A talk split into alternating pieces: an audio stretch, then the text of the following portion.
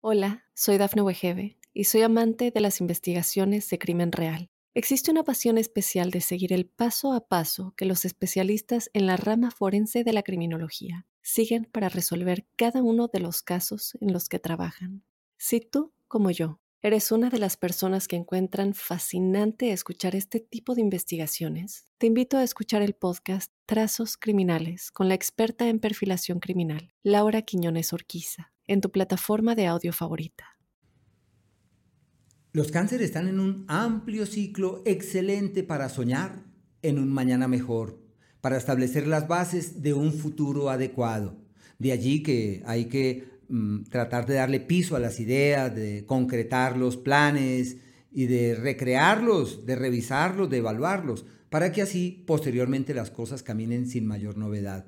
Es un periodo denominado la incubación de lo grande Así que hay que soñar en lo grande, caminar en esa dirección, avanzar con la certidumbre que todo puede evolucionar hacia un mañana idóneo o adecuado. El planeta Marte hasta el día 15 avanza por un sector irregular, especialmente en el plano romántico y afectivo, como un periodo de dificultades, de coincidencia y de situaciones que pueden tornarse eh, complejas, especialmente cuando uno busca la reciprocidad y la coincidencia con el otro. También en este, en este ciclo plantea una reorientación de la actividad profesional, unos cambios y unos ajustes imperiosos que hay que hacer en todo aquello que se viene haciendo de antaño en ese sentido. Puede haber también familiares con malestares, con situaciones difíciles en la salud, pero la clave de este periodo es el tiempo retador en ese ámbito, en el ámbito profesional. Desde el día 15 ese astro cambia de escenario y entra en un espacio excelente para los viajes. Puede ser sinónimo de una persona, hablando del amor, que llega de otra latitud, una persona que parte hacia un lugar distante o lejano y es una época proclive a la eh, disposición que debe existir para filosofar sobre el amor y para tratar de encontrar otro tipo de respuesta a lo que significa el amor, la piel y los sentimientos. Desde el día 15 Marte entra en un escenario que refuerza, dado que entra en su propio elemento, que refuerza los niveles eh, de vitalidad, como si la energía aumentara en forma vívida y de manera significativa. Así que hay que aprovechar ese cuarto de hora para retomar las actividades físicas, gimnásticas, para encontrar la senda que permita sentirse bien, eh, lograr como la plenitud. El planeta Venus, desde el mes precedente y hasta el 5 de este abril, están en un periodo irregular en el tema de la salud. Hay que cuidar las vías respiratorias, la garganta. Es un ciclo de desacuerdos y de decepciones de los amigos, donde uno percibe que las cosas no fluyen con facilidad.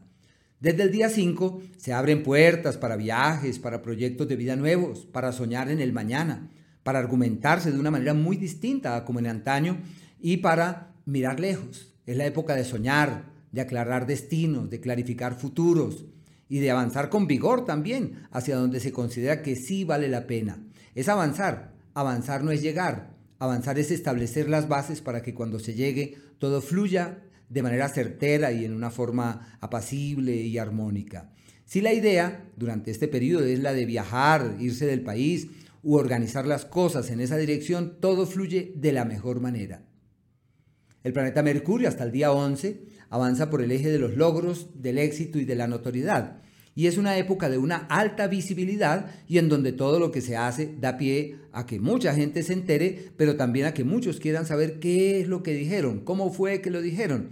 Y eso puede generar problemas, porque el que mucho habla, mucho yerra. Y puede haber como problemas por lo que se dice y contratiempos por las cosas expresadas o por aquel, aquello en lo que se logró hacer énfasis desde el día, pero, pero además de eso, una época ideal para tener éxito en los procesos académicos, para retomar lecturas, estudios, bueno, una época muy bella en ese ámbito. Desde el día 11 es la época de reforzar los lazos fraternos y amistosos, pero ya se sabe que cuando se tiene visibilidad, Seguramente hay personas que no están muy de acuerdo que se brille tanto y puede haber enemistades y decepciones, así que hay que poner el pie en la tierra y ver esos procesos como totalmente naturales.